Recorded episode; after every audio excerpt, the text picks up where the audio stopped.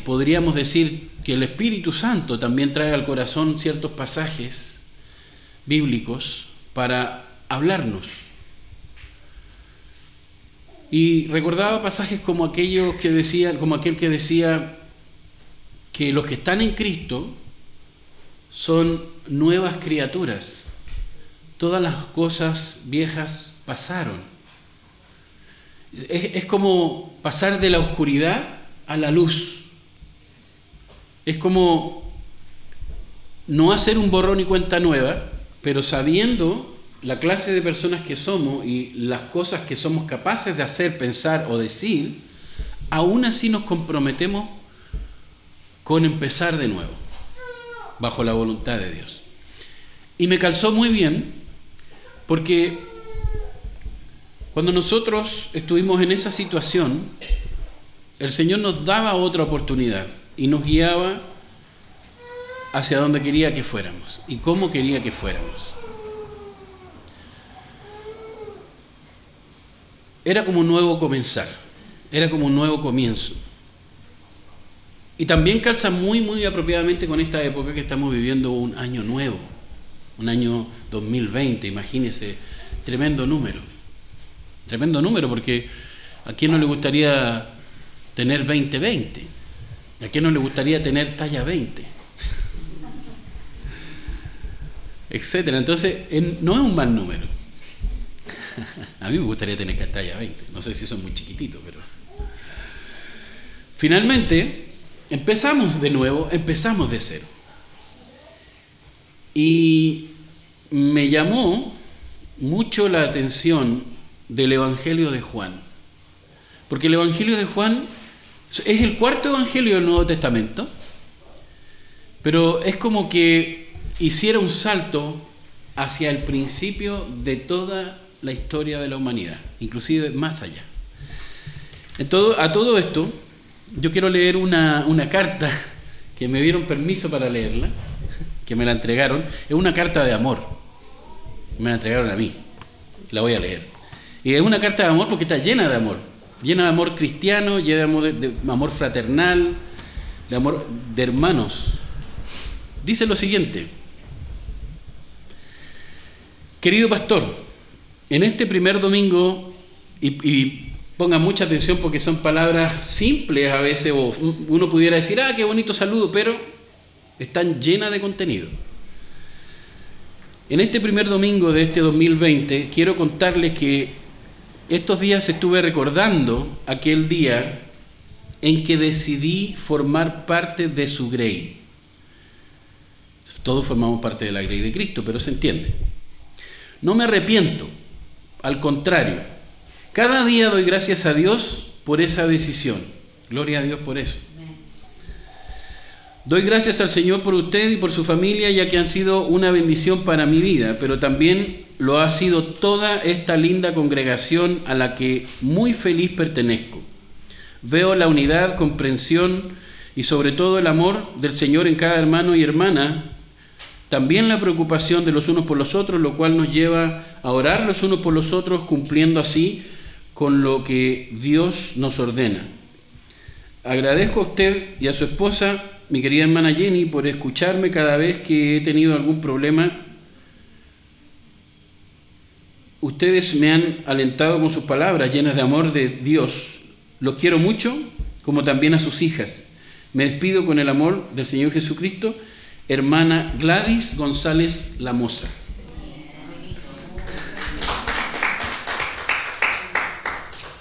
¿Por qué quise leer esta carta? La hermana me dijo, si quiere hágalo, pero esa carta era para no la dirigía a la hermana a nosotros. Sin embargo, yo soy parte de este cuerpo. Yo no soy el palo más alto de este, de este cuerpo. Yo no soy tampoco el dueño de este cuerpo. Soy también un miembro de este, de este cuerpo y así como usted y yo, no solamente yo tengo responsabilidades y derechos, usted también. Así que cuando una persona hace algo tan bonito como esto, da gloria a Dios de corazón. Y en todo lo que dice la hermana, yo creo que ha sido al revés. Yo he sido más bendecido por ella, creo yo, que ella por mí, porque finalmente, con todas las circunstancias, inclusive uno como pastor quisiera poder estar en todos los lugares, quisiera poder ayudar a todas las personas y poder apoyar a todos, pero las circunstancias lo impiden y la, providencia del Señor son así las cosas, Él lo sabe. Sin embargo, eh, veo la paciencia de la hermana y el compromiso con el Señor y el compromiso con el cuerpo de Cristo. Me impresiona mucho que sin darle un curso de teología, y como dicen algunas personas de afuera, sin lavarle el cerebro a una persona, se reflejen en sus palabras el compromiso con el Señor. Y el compromiso con el Señor no es mágico, no es a través de un espíritu o de espíritu, sino que es a través de lo que nosotros hacemos por su iglesia, que es la representación del cuerpo espiritual de Cristo. A mí me encantaría que cuando tengamos una página web, por lo menos un pedacito de esto, ponerlo en una sección que diga testimonios o agradecimiento. Porque eso también muestra al mundo de, qué estamos hechos, qué tenemos en el corazón. ¿Sabía usted que, y esta frase me encantó cuando la leí, en un mensaje que alguien puso por ahí? A lo mejor nosotros nuestra conducta, nuestro hablar, nuestro expresarnos, expresarnos es el único evangelio que algunas personas van a llegar a conocer. Poderoso, profundo. Lo voy a repetir por si no lo entendió bien. A lo mejor algunas personas, por, nuestro, por nuestra conducta, por nuestro hablar, por nuestro accionar, por la vida que llevamos, algunas personas, para algunas personas ese va a ser el único evangelio que esas personas van a recibir o van a ver. ¿A qué me refiero con esto? ¿A qué se refería el que, expresó eso? De muchas personas nosotros no le hablamos de Cristo ni del Evangelio, porque estamos eh, haciendo muchas cosas, tenemos muchas preocupaciones, porque nos da vergüenza, porque creemos que no es el momento, etcétera, etcétera. Pero cuando nosotros vivimos de acuerdo a la voluntad de Dios, las personas notan que hay algo diferente y que hay algo especial en esas personas. Y aunque no es el Evangelio bíblico, pero esas personas que nunca han recibido el mensaje bíblico del Evangelio, van a recibir de usted el único Evangelio que pudieran recibir en toda su vida. O sea, eso nos da una responsabilidad tremenda, nos tira la pelota del lado de nosotros de la cancha en cuanto a ver qué vamos a hacer con nuestras vidas, con nuestras decisiones, con nuestros compromisos. Por eso leí esta carta, porque más que exaltar a una persona, nosotros manifestamos con lo que hacemos, con lo que decimos, con lo que vivimos lo que el Señor está haciendo en nuestros corazones. Y alguien dice, tus acciones hablan más fuerte que tus palabras. Otra persona dijo, tus acciones hablan más fuerte que tus oraciones. Porque realmente, final, eh, como dice el Evangelio de, eh, la carta, perdón, la epístola de Santiago, eh, la fe sin obras es muerta. Entonces manifestamos nuestra fe manifestamos lo que el Señor nos ha, mostrado, manifestamos el amor de Dios que Él ha transmitido a nuestras vidas a través de lo que nosotros hacemos, hablamos y con la vida que llevamos. Yo recuerdo que hace mucho tiempo, bueno, ya hace bastantes meses, le pedí oración a la iglesia para encontrar un trabajo. Y la iglesia oró. Y el Señor me dio el privilegio de conseguir un trabajo. Y ahora me quiero cambiar de trabajo. Pero a pesar de todo, cuando lo pensamos bien, estamos trabajando. El Señor sabe las necesidades y las suple. Y esa inquietud que llevamos por dentro aquellos que hemos sido convertidos en nuevas criaturas, esa inquietud de servir al Señor y no poder, o de servirle mejor o más y no poder, el Señor la conoce. Y el Señor aún así bendice nuestros corazones. Quería comentarles esto por la fecha que estamos viviendo. No es la introducción al sermón, ojo. Ahora voy a empezar con la introducción. Así que ahora sí puede empezar a grabar. Pastor, puedo decir algo que pongo ahí en la carta, ustedes me escuchan. Es muy importante que a uno la escuche y que nosotros escuchemos a los demás, porque vivimos tan apurados que a veces no escuchamos a las personas. Amén. Es Exacto.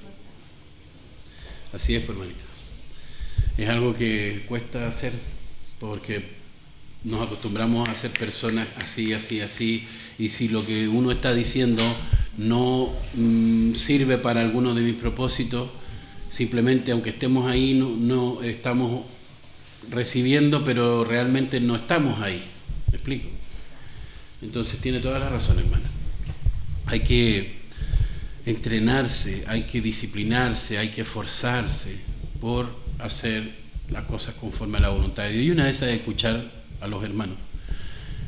Eh, el Señor Jesús dijo, y si hiciéramos algo que se nos mandó a hacer, seguimos siendo siervos inútiles, no tenemos ninguna, hoy mira los hermanos, cómo me escuchan o cómo se escuchan unos a otros, porque finalmente hacemos lo que Dios manda. Y, con eso ya debería ser que nosotros debemos sentirnos agradecidos por Dios, porque el Señor nos pone personas a quien poder escuchar y a quien poder apoyar. A veces no tenemos muchas palabras, pero el solo hecho de escuchar a alguien y orar por esa persona a veces es muy importante. A veces las personas no, no, no, no quieren que le resuelvan su problema, sino que quieren que usted entienda su problema para poder orar por ella.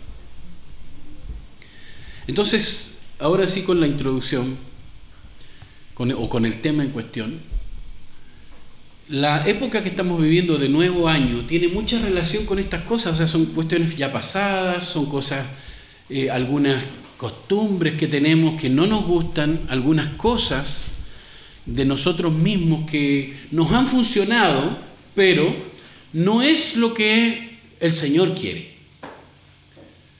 Una de esas cosas era lo que le comentaba hace un momento de lo que, nosotros experimentamos como matrimonio cuando antes de tener a nuestras hijas. Sin embargo, cuando empieza un nuevo año, es también simbólico de este nuevo nacimiento, es recordar nuevamente que el Señor nos regala un año más de vida, que el Señor nos da el beneficio de que nuestros corazones aún continúen latiendo, de que aún tengamos fuerzas para trabajar o si estamos muy ancianos, ya el tiempo para descansar, para reposar, para no andar tan agitados, ¿me explico? De cualquier manera, eh, este nuevo año es como decir, vuelve a nacer el sol, vuelve a salir el sol, vuelve a haber una nueva oportunidad de vida.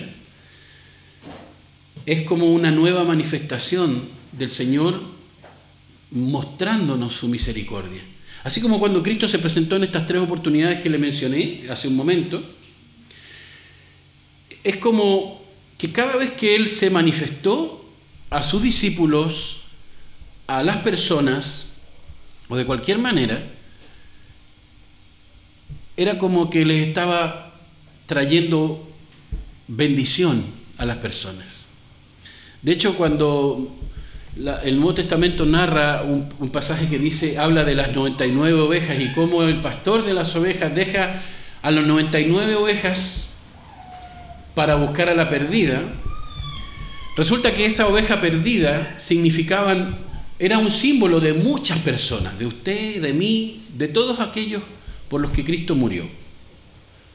Cristo no necesitaba venir a la tierra, Cristo era Dios, Cristo tenía todo lo que necesitaba en su eterna existencia junto con el Padre y el Espíritu Santo. Era, es autosuficiente porque es Dios. Sin embargo, quiso mostrar su amor al crear al ser humano Y al ver que el ser humano, o al saber que el ser humano se corrompía por el pecado, por su propia concupiscencia, ¿qué significa concupiscencia? Deseos del corazón. Que el ser humano se corrompía y ponía otras prioridades antes que Dios, se iba en busca de otras filosofías o ideas antes que Dios, se iba por el lado oscuro de su corazón antes que por esa luz que el Señor ponía en el corazón del ser humano que hacía reconocer que había un Dios. En todo esto entonces el Señor muestra su amor al venir a rescatarnos. Ya teníamos tantas cosas acumuladas como humanidad y la humanidad no iba a cambiar, iba a seguir acumulando pecado y maldad. Así que el mismo Hijo de Dios dijo, yo voy a rescatarlo. Tengo muchas ovejas aquí, pero esa oveja que está ahí abajo es importante y la voy a buscar. Y dio su vida por esa oveja. Entonces, una vez más, nace, viene, se manifiesta, epifanía, y luego con eso nos va demostrando un nuevo comienzo. Una vez más, Dios nos da la oportunidad de empezar de nuevo. Dejar las cosas viejas. Las cosas viejas pasaron, he aquí todas son hechas nuevas en Cristo, en Jesús. La falta de interés, la falta de amor, la falta de devoción a Dios es algo que no, va, no se va a acabar por, por arte de magia. Hay cosas que nosotros en nuestra dedicación al Señor vamos a crear costumbres o hábitos santos. ¿Santos por qué? Porque se apartan del mundo y se consagran para Dios. Entonces, cuando vamos construyendo así nuestra vida, la Biblia claramente habla que el Señor nos bendice. No estamos hablando de que nos va a regalar millones de dólares, un montón de, de, casas, nos va, que nos va a hacer más inteligentes, nada de eso. Está hablando de que nos va a bendecir. Y realmente cuando el Señor bendice, el Rey del universo bendice, es algo que no puede ser más chico o inferior a cualquier otra cosa creada. Cuando estemos en el cielo, en la presencia de Él, vamos a poder percibir realmente toda la bendición que el Señor nos había dado en plenitud. Sin embargo, de plenitud hablamos cuando hablamos de Jesucristo. Él era y es la imagen plena de Dios encarnado. En esta oportunidad nos vamos a ocupar de estudiar entonces del Evangelio de Juan. Vamos a empezar ordenadamente a estudiarlo, porque como le decía, el Evangelio de Juan viene a ser algo que los otros tres evangelios, que también tienen nuevos comienzos, pero empiezan de alguna u otra forma, de cierta forma, de cierta manera, el Evangelio de Juan comienza del principio de los principios. Si puedes poner eh, Juan 20, 30. Aquí es como empezar de atrás para adelante. Ustedes saben que a mí me gusta hacer eso.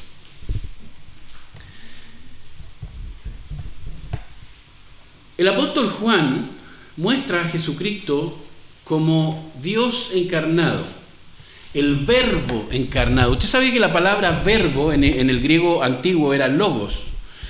Y era una palabra muy utilizada en la filosofía. La, palabra filosofía significa amor al conocimiento. Es como eh, querer aprender más y más y más y, desearlo.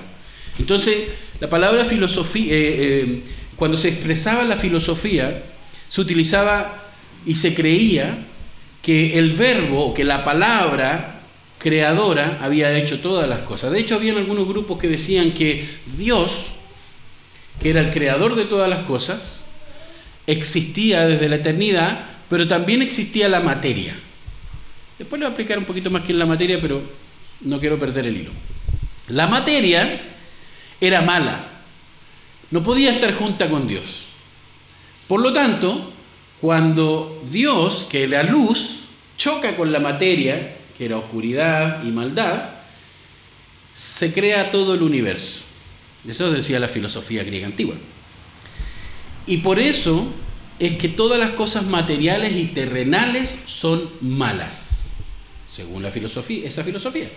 Resulta ser que a mí me incomoda un poquito, tengo que confesarlo, un himno que nosotros cantamos que dice, he dejado, hay una frase que me incomoda un poco porque dice, eh, no, no recuerdo literalmente, pero dice algo así como que he dejado los placeres, me parece que dice,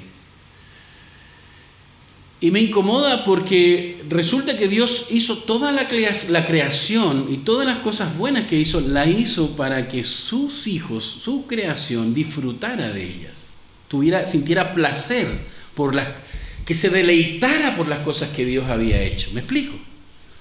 Entonces cuando yo digo, cuando el himno dice, he renunciado a, a los placeres de este mundo, de esta vida, estoy parafraseando porque no me acuerdo exactamente cómo dice, a mí me incomoda un poquito porque yo digo, bueno, sí, ciertamente hay que renunciar a algunas cosas que no nos convienen. Sin embargo, ¿por qué yo voy a disfrutar de un paseo a la playa? ¿Por qué yo voy a, renunciar a un paseo a la playa? ¿Por qué voy a renunciar de ir y, tomar un racimo de uvas de, un, de, una, de una parra, de una vid? ¿Por qué voy a despreciar la música? Obviamente que hay algunas músicas que no sirven para nada bueno, pero eh, ¿por qué voy a despreciar el arte? ¿Por qué voy a despreciar el trabajo? ¿Me explico?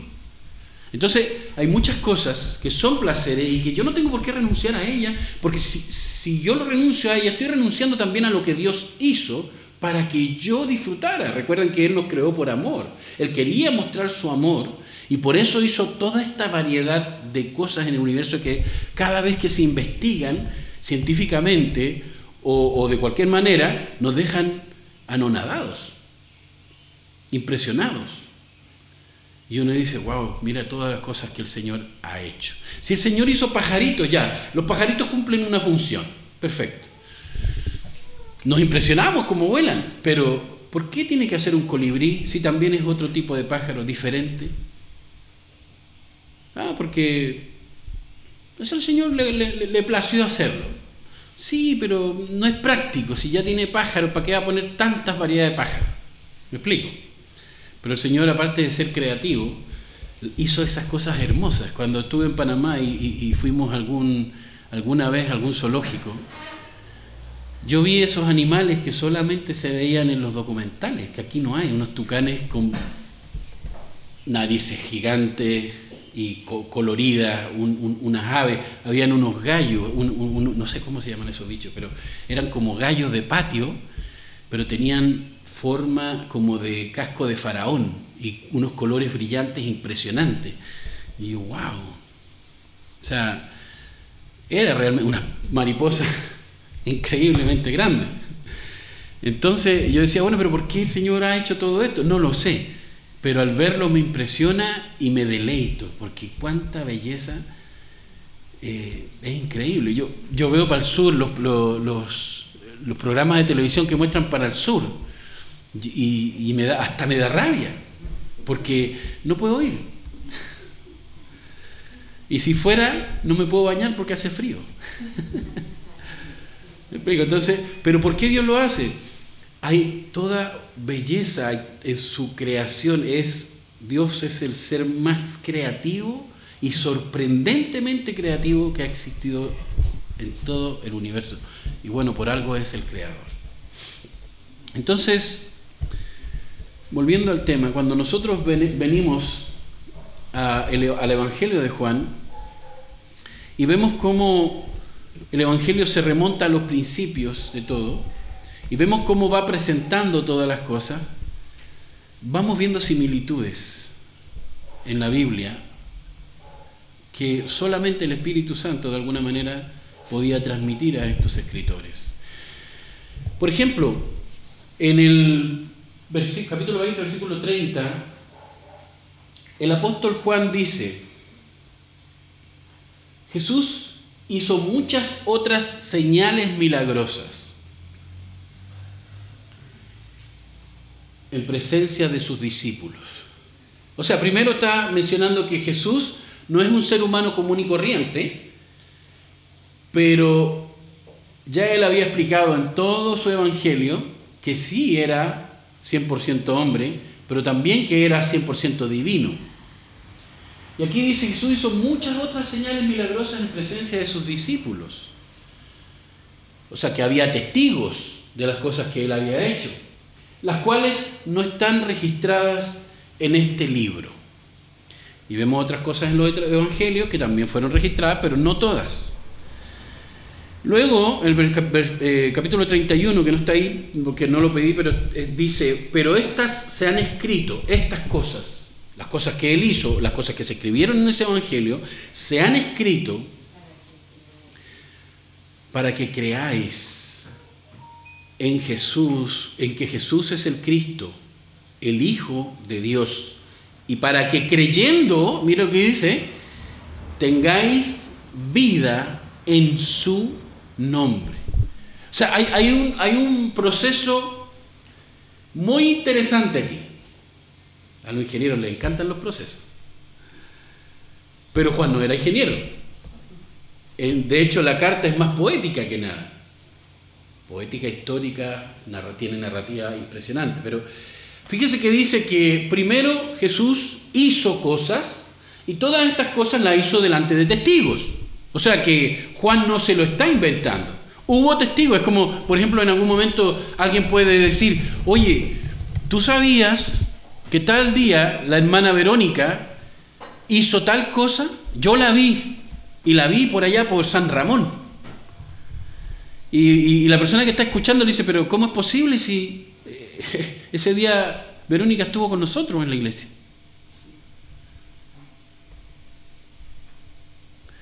Juan es más o menos lo que está diciendo. Y dice que Jesús hizo estos milagros, muchos milagros que no fueron escritos en el libro, pero con testigos, en presencia de los discípulos. Pero ¿cuál fue la razón de esto? Y ahí fue que, ahí más o menos eh, Juan explica por qué las escribe y dice, pero estas se han escrito para que creáis. O sea, primero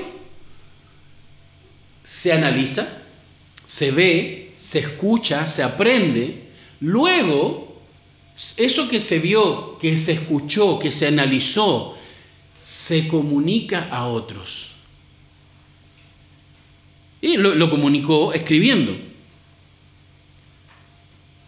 Pero el motivo de comunicarlas a otros, según Juan, es para que las personas crean en Jesús, que Jesús es el Mesías, es el Cristo y que es el Hijo de Dios. Pero además de eso, Él dice, y para que creyendo, o sea, el siguiente paso, después de creer en Cristo Jesús como el Cristo, el Mesías, el Salvador de nuestras almas, el Hijo de Dios, para que después de creer esto, tengan vida en su nombre.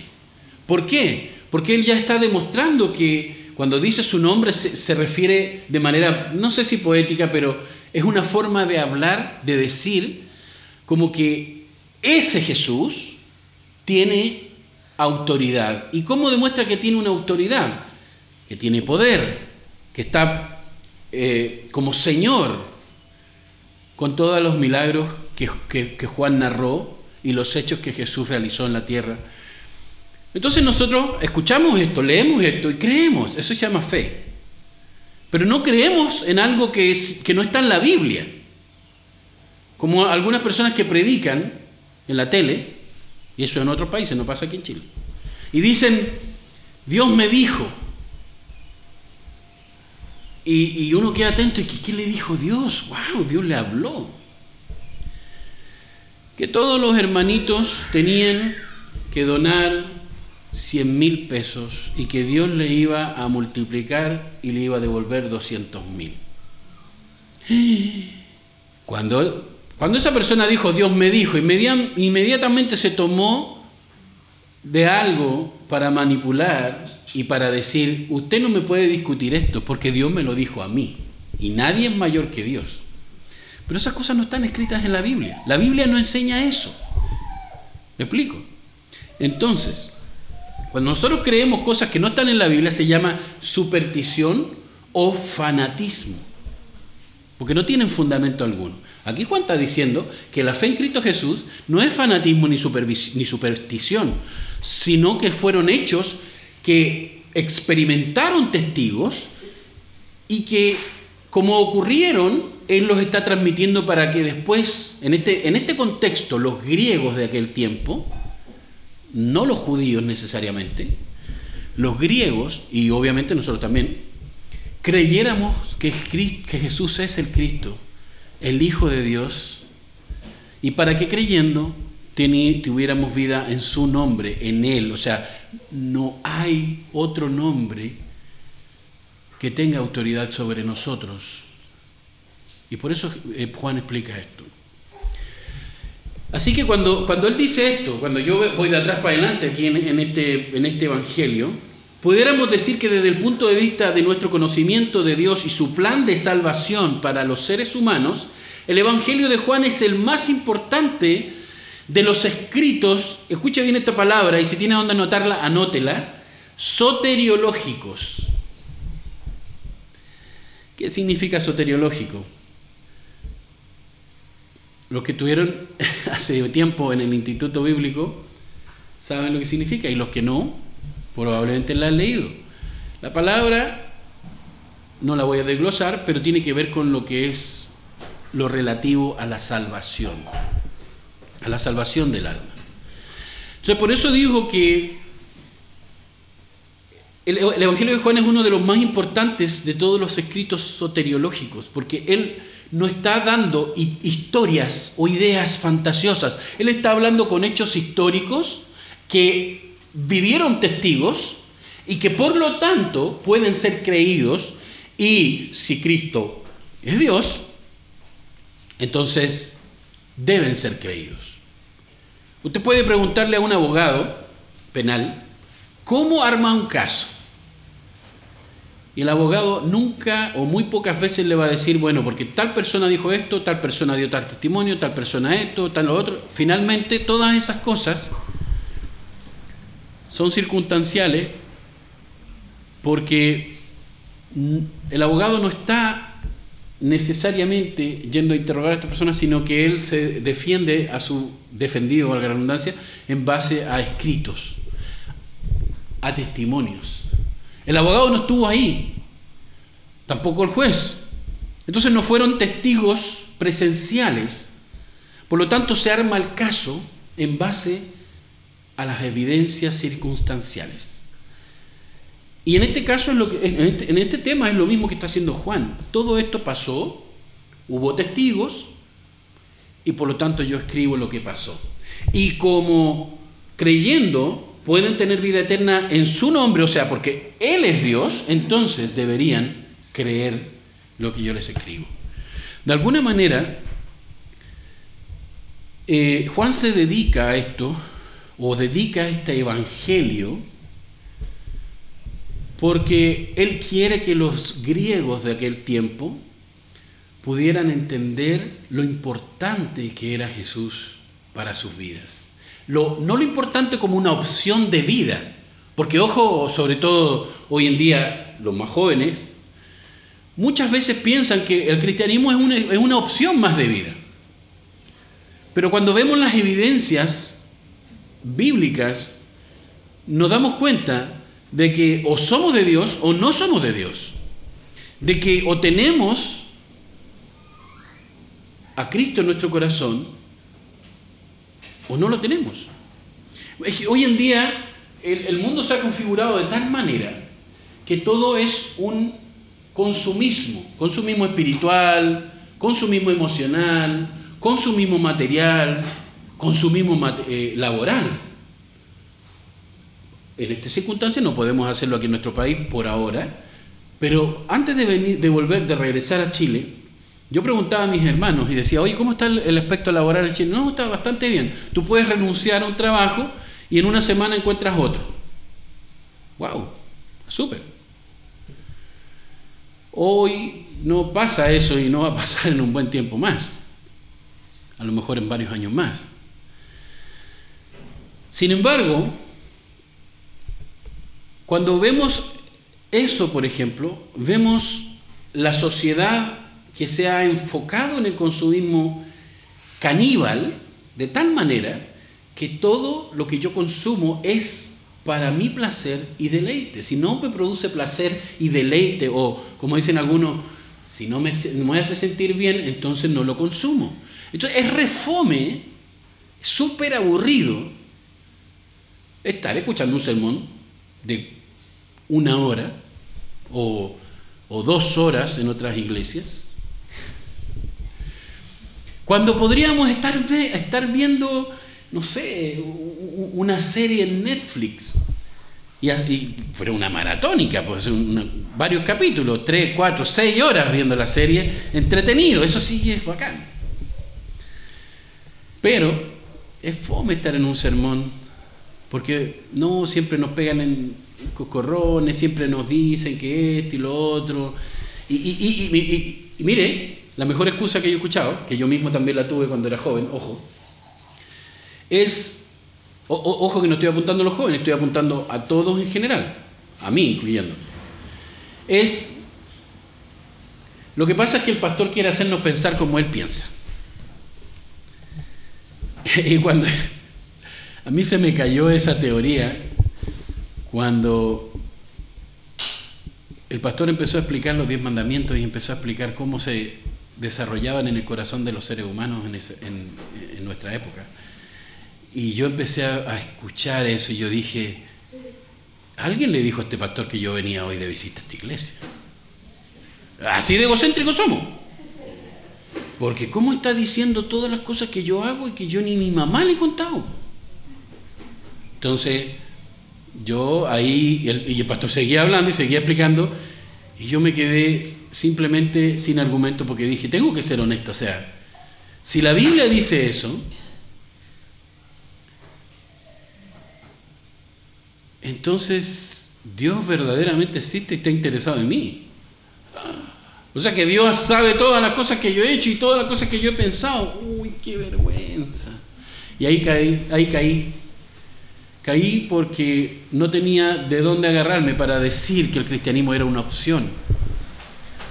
Porque la misma Biblia, obviamente que el Espíritu Santo, pero la misma Biblia estaba mostrándome con hechos lo que yo era, lo que yo hacía, lo que yo pensaba, y ya no tenía dónde esconderme. Cuando entonces volvemos al Evangelio de Juan y vemos las evidencias que muestra este libro, esta carta, esta epístola, este Evangelio, quedamos a sí mismos. O sea, si Dios es Dios y tiene el derecho sobre nosotros como creador, y Cristo es la misma imagen de Dios pero encarnada, entonces yo no tengo ninguna excusa para escaparme de Cristo. No puedo. Es racionalmente imposible. Es como decir yo me voy a tirar al agua pero no me voy a mojar. O es como decir, estando dentro del agua, yo decido no mojarme. Y nosotros estamos dentro de este mar de la humanidad, de este océano de la humanidad, en donde no podemos decidir no mojarnos, aunque, como dicen en buen chileno, lo creamos de guata. O sea, estemos absolutamente convencidos. No es una opción de vida o no es una opción no mojarse cuando estás en el agua. Lo mismo. Tampoco es una opción dejar que tu corazón se contamine cuando escuchas cosas que no te corresponden o que no te convienen. No va a pasar que tú no te vas a contaminar, todo lo contrario. No, es que yo soy un cristiano y, yo, y yo soy capaz de decidir las cosas por mí mismo. Sí, eres capaz, pero te vas a mojar porque estás en el agua. Una vez un pastor mencionaba en, un programa de radio, que creo que duraba un minuto el programa de radio, mensaje a la conciencia se llamaba. No sé si algún, algunos lo ha escuchado alguna vez. Él explicaba que nuestra costumbre es tal que cuando que llegó una familia a vivir eh, cerca, al lado de, ellos, había un, espacio como con un, eh, donde era como un vertedero de basura. Y cuando llegaron ahí las moscas les incomodaban y el olor era desastroso. Pero como habían comprado la casa, ya no podían devolverla, entonces se quedaban en el lugar. Y al pasar la semana ya las moscas no eran tan incómodas. Y el olor desagradable, pero se podía vivir ahí. Al pasar un mes, ya las moscas se les paraban en la cara y ni las sentían. Y luego el olor tampoco les molestaba. A nosotros nos pasa en diferentes momentos. Entonces, vemos cómo no podemos pensar que el cristianismo es una opción de vida porque fuimos creados por Dios. Y Juan en el capítulo 1, eh, en el capítulo 1, versículo 1 y 2 y 3, nos demuestra que Cristo fue el creador nuestro. Por lo tanto, Él tiene el derecho sobre nosotros no nosotros sobre nosotros. O sea, Él dice, hay agua, métete y te vas a mojar. Y dice, no, porque pues si en mi vida yo la vivo como, la vivo como quiera, por lo tanto me voy a meter y no me voy a mojar. Y te lo voy a demostrar. Digo, estoy exagerando, pero es para que entiendan la idea central de lo que le quiero transmitir. Finalmente, como Él es el creador, nosotros deberíamos seguirlo a Él y someternos a su voluntad. Porque no existe tal cosa como que mi vida es mía. Y por lo tanto yo puedo decidir no mojarme si me meto al agua, a menos que seamos Dios. Y si somos Dios, si fuéramos Dios, entonces tenemos un problema psiquiátrico muy grande. No es broma, de hecho eso es una condición mental. Tiene un nombre, solamente no me acuerdo en este momento. Pasa entonces que Dios utiliza su creatividad para crear y para dar. Él crea el universo y da vida. Nosotros no podemos crear el universo, no podemos crear un universo. Podemos claramente crear un universo en nuestra imaginación yo como programador podría desarrollar un software y decir, yo soy Dios, porque he creado un software. Y ese software, ese programa, va a ser todo lo que yo le haya programado a hacer. Pero ¿sabe qué? El software, como fue hecho por seres humanos, por un ser humano como yo, en algún momento va a arrojar error. Por algo, hay algo, para los que entienden un poquito más de esto, hay algo que se llaman versiones beta y usted la usa porque están en proceso de prueba.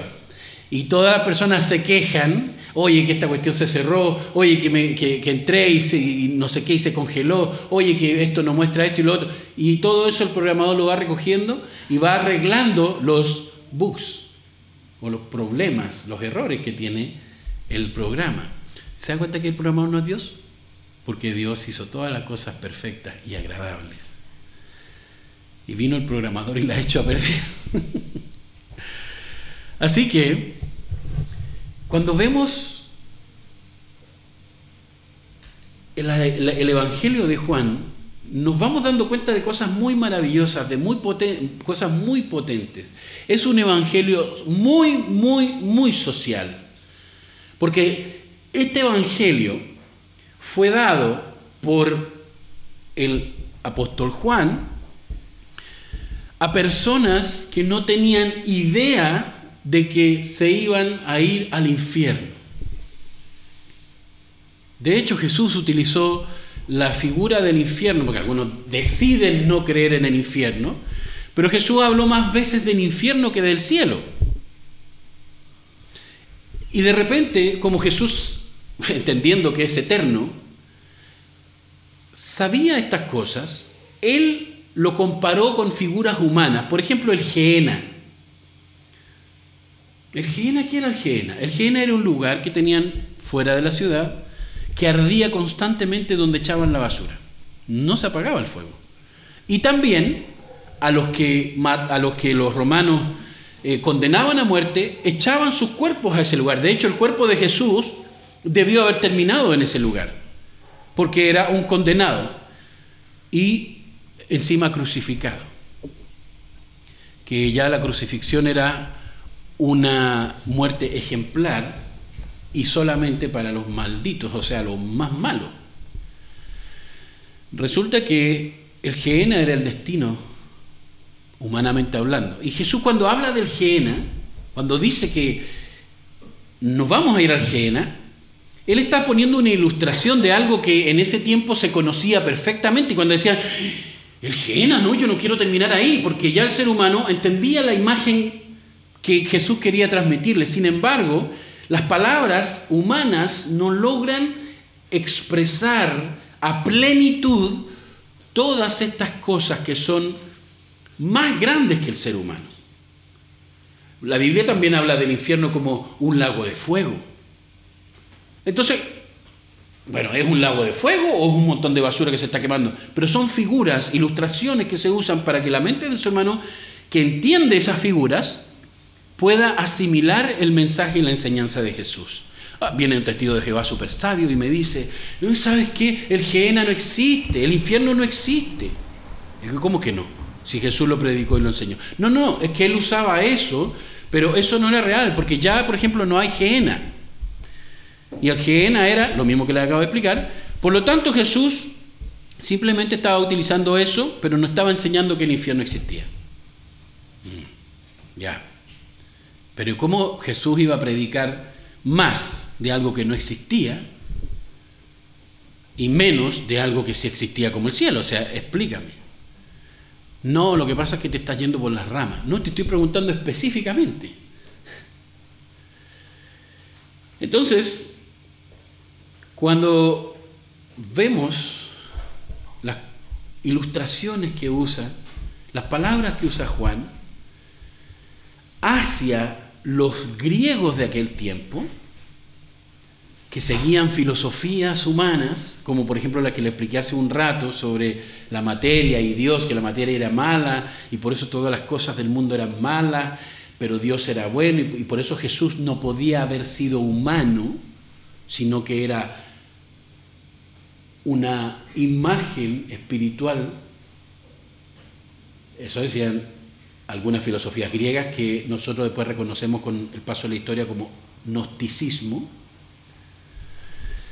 Resulta que Juan, entendiendo esto, en una etapa muy avanzada de su vida, decide decir, no, la sociedad está perdida, la sociedad va para el infierno, estos pobres seres humanos no tienen idea de que vino el Salvador del mundo a entregar su vida para que ellos, creyendo, fueran salvos.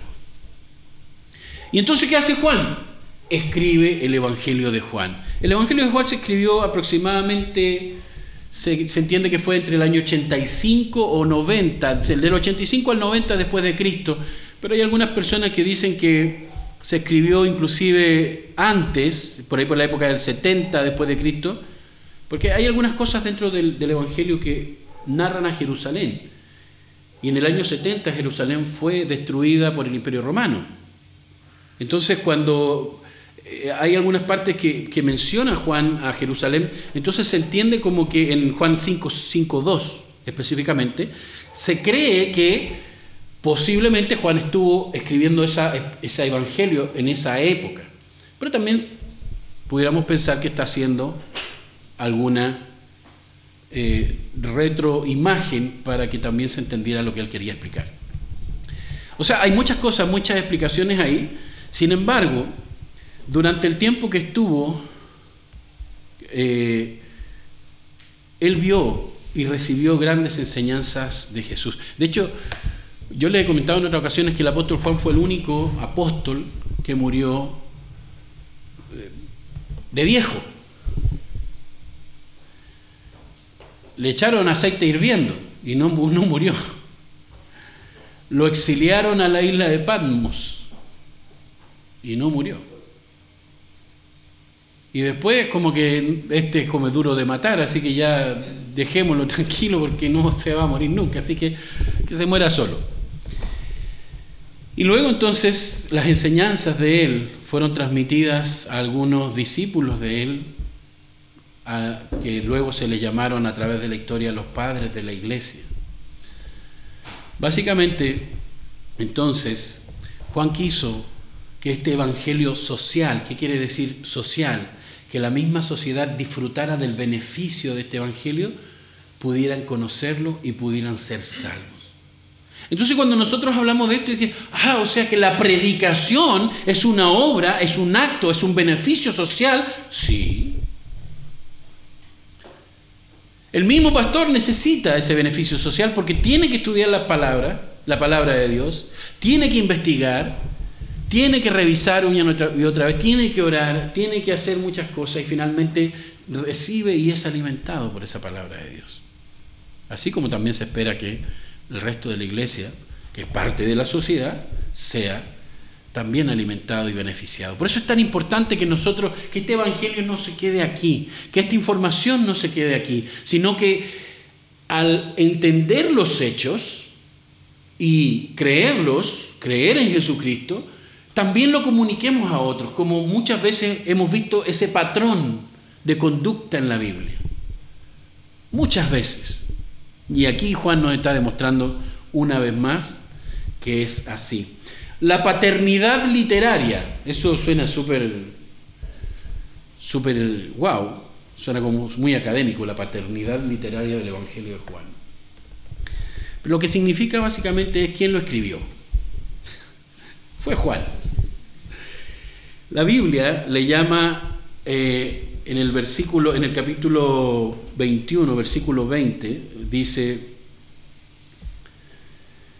al volverse Pedro, vio que lo seguía el discípulo a quien Jesús amaba, el mismo que en la cena se había reclinado sobre Jesús y le había dicho, Señor, ¿quién es el que va a traicionarte? Al verlo, Pedro preguntó, Señor, ¿y este?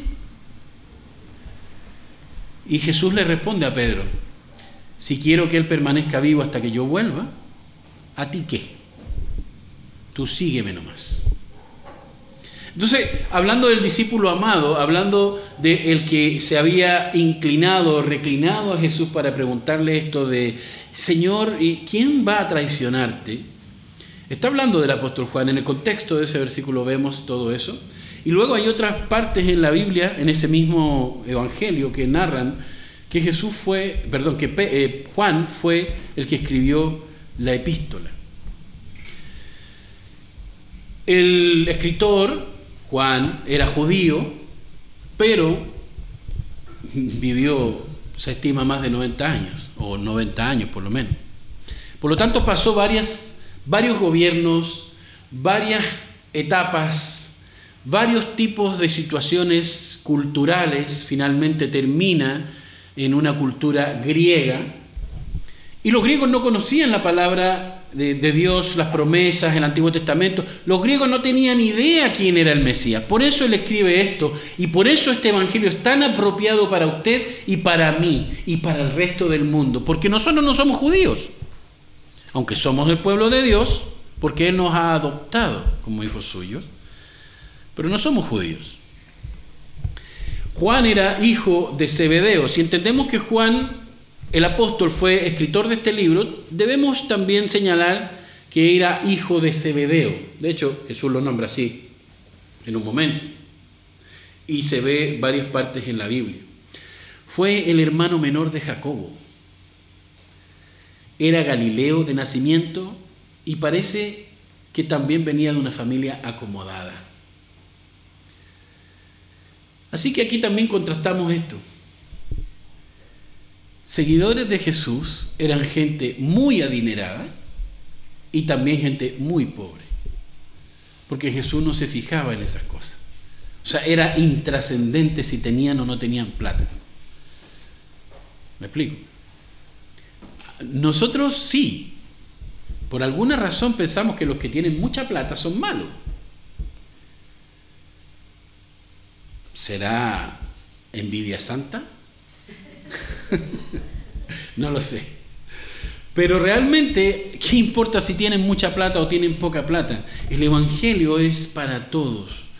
No importa si la persona es un mandatario, no importa si la persona es el peor delincuente. El apóstol Juan fue reconocido también como el menor de los apóstoles y el más cercano a Jesucristo. Una muestra evidente a todos de esta característica fue su presencia al pie de la cruz. ¿Se había puesto a pensar eso alguna vez? Fíjese que a Jesús lo van a crucificar y estaba el apóstol Juan con la mamá de Jesús, María. ¿Y los otros? Los otros le habían dicho al Señor, si te he visto no me acuerdo. Y habían, estaban huyendo, estaban arrancando para que no los pillaran y no los mataran también. De hecho, cuando Jesús lo llevaron a ese juicio trucho, que no era legal, resulta que alguien reconoció a Pedro y le dijo, pero este no es uno de los discípulos. No, yo no lo conozco, yo no sé quién es. Y después otra persona lo vuelve a reconocer y dice, no sé de qué estás hablando, si son locos, como dice. Y por tercera vez también pasó lo mismo y lo volvió a negar. Y, y en ese momento Jesús cayó, digo, Pedro cayó en cuenta de que Jesús le había dicho antes, Pedro, relájate, porque tú me vas a negar tres veces antes de que cante el gallo. Y Pedro, no, eso ¿Y por qué Jesús le dijo eso? Porque Pedro, eh, Jesús le dijo, me van a entregar esta noche, me van a llevar preso, van a, me van a querer eliminar, pero se los aviso. Y Pedro dijo, no, ni se te ocurra que te va a pasar eso, no, olvídalo, no, no, jamás yo te defenderé con mi vida y no sé qué, y que, che, me va a negar tres veces antes de que amanezca. Y pasó. Y así estaban. Cuando, cuando vinieron los romanos, estaban todos en el huerto, en el orando, y, vienen los, perdón, los romanos, vienen los guardias de Sanedrín a apresar a Jesús todos los discípulos salieron corriendo. Y Pedro le cortó la oreja a uno de los guardias. Pero después igual salió corriendo. Y el único que quedó fue el apóstol Juan. De esa persona estamos hablando. Del menor de los apóstoles, pero también el discípulo amado. De hecho, Jesús le dice a su mamá, a su madre cuando está en la cruz, madre, he ahí tu hijo. Y eso tiene una, explicación y una implicación bíblica muy, muy, muy interesante y muy preciosa. Pero finalmente era una de las personas más amadas por Jesús, al punto de dejarle encomendada a su, propia madre. ¿Y dónde estaban los otros hermanos de Jesús? Acuérdense que también hayan salido corriendo.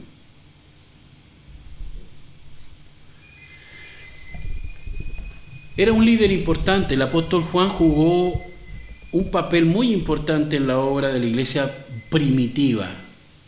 No, ojo que no le llamamos iglesia primitiva porque andaban con vestidos de cuero como los picapiedra y con un mazo. No. Se le llama la iglesia primitiva o los cristianos primitivos, porque eran como los primeros. ¿Me explico?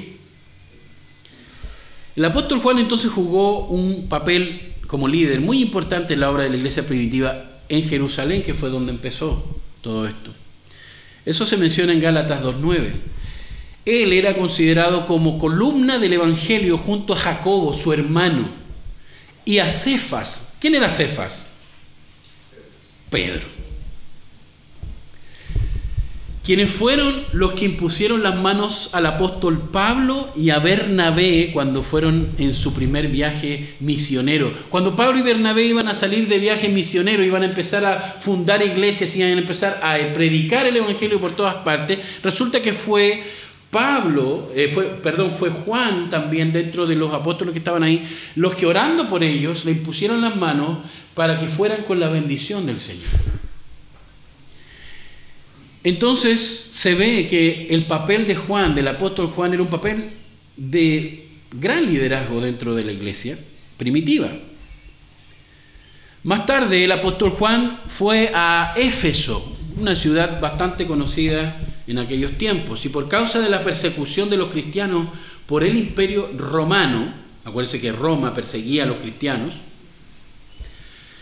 fue desterrado a la isla de Patmos, donde luego recibiría, la revelación del Apocalipsis, el libro de Apocalipsis.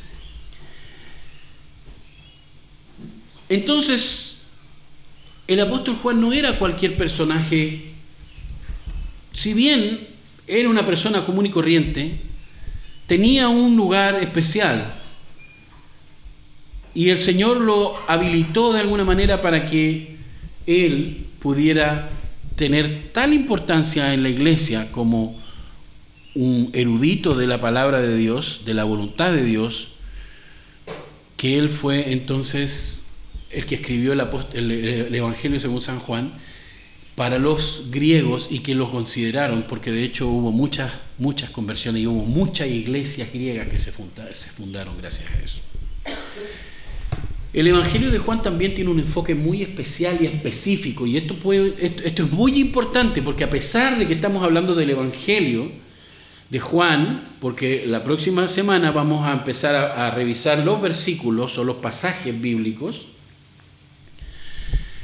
eh, es importantísimo entender en el vistazo general que le estamos dando a la epístola, a la carta, que el Evangelio de Juan ha sido considerado por muchos teólogos como el más estudioso de la persona de Dios de los otros evangelios. Cada evangelio muestra a Jesús desde una perspectiva y queriendo enfatizar algo, algo de Jesús. Su venida como rey, que era 100% hombre, etcétera, etcétera. Pero el Evangelio de Juan pone un poco de todo esto a manera de estudio y lo presenta. Así que es el más teológico de los cuatro evangelios, si se pudiera decir así. Este trata de la naturaleza y esto es súper, súper, súper importante, muy importante, hermanos, porque aquí es donde está la hebra más delicada y más fuerte a la vez de toda, de toda, de toda la cristiandad, la naturaleza de Cristo el, apóstol Juan habla mucho de la naturaleza de la persona de Jesús y de lo que significa poner la fe en Él para salvación como ningún otro evangelio lo trata. La presentación que hace de Cristo este apóstol Juan como el Hijo de Dios, el Hijo de Dios, es muy particular y se ve en los títulos que le da a Jesús en su epístola, en su carta. Por ejemplo, Juan le llama a Jesús, y si puede, anótelo, el verbo de Dios, la palabra de Dios. ¿Se acuerda que antes le mencionaba que eh, eh, ese término se conocía mucho entre los griegos? Y ahí le conté la historia del mal y de, de Dios y de la filosofía griega. Así que el verbo de Dios era uno de los títulos que el apóstol Juan le da a Jesús para darles a entender lo que venía después, que el verbo, por el verbo, por la palabra, fueron creadas todas las cosas. Pero no termina ahí, porque ese creador, ese verbo creador del universo, como los griegos creían, o sea, los griegos estaban entendiendo lo que, lo que, Juan estaba eh, contándoles, ese verbo se hizo carne, se hizo hombre y habitó entre nosotros. ¿En serio? A lo suyo vino, pero los suyos no le recibieron. Porque amaron más las tinieblas, la oscuridad, que la luz. La luz se hizo carne, se hizo presente, la luz de la vida. Esa misma luz que se reflejó cuando en Génesis 1.1 dice que Dios creó esa luz creadora, esa luz en expansión, esa luz admirable, se hizo hombre. Entonces, un griego que creía que la salvación venía por el gran conocimiento que tenían ellos, cuando escuchan las palabras de Pablo y entienden, oye, está hablando del verbo. Sí, nosotros sabemos del verbo, pero mira lo que está explicando del verbo. ¿En serio? No, y, vino. Y, sí, y vino, y se hizo hombre, pero los, los seres humanos lo rechazaron. ¡Wow! ¿Cómo pudimos haber hecho eso? Y sigue Juan narrando todo el resto de la epístola. Y esos griegos, muchos de esos griegos, tienen que haber caído de rodillas, clamando a Dios y creyendo en Jesucristo para la salvación de sus almas. Y encima les destruía su teología, pero no atacándolo a ellos. Eso es lo más interesante que hace el apóstol Juan, el apóstol Pablo, el apóstol Pedro. Ellos no venían necesariamente a decir, mira, lo que están diciendo los testigos de Jehová es una mentira porque esos son unos chantas. No, no, no. Ellos empezaban a enseñar la verdad, pero lo hacían de una manera con palabras que las personas de ese tiempo entendían. Me explico, Jesús cuando vino habló de la, de, eh, en parábolas. Y habló en parábolas, en parábola, por ejemplo, la parábola del sembrador. La gente entendía lo que estaba hablando, porque él utilizaba esa filosofía de comunicación espectacular que tiene Dios y ha tenido Dios desde la creación. Resulta que aquí estos apóstoles no venían a acusar necesariamente, porque si lo hicieron un par de veces, directamente a una persona, sino a la enseñanza. Y resulta que cuando los griegos empiezan a ver la coherencia de sus palabras, empiezan a ver y a entender que la salvación no era por ser tan inteligentes y, versados en el conocimiento de la filosofía, sino por la fe en Cristo Jesús. Pero era un choque cultural tan grande contra los griegos que muchos de ellos se resistían. Y usted sabe lo que pasa cuando un, árbol se resiste a caer cuando cortan un árbol que es, que es muy grande y por lo tanto es duro de, de cortar, ese árbol cae más fuerte. Y cuando un ser humano se le humilla más y se le virtualmente, se le deshace, se le destruye en sus creencias, ese ser humano vuelve a ser reconstruido por Dios y lo que enseña en su palabra. Es como un vaso de barro siendo roto por las manos del alfarero, que Dios. Y Dios no lo deja destruido. Él lo toma con amor para hacerlo el vaso que Dios quiere que sea. Y le da la forma. Entonces, las personas que más se resisten a Dios, muchas veces Dios deja que se eleven, se eleven, se eleven en su filosofía, en sus deseos, en su egolatría, en su autocapacidad, porque llega el momento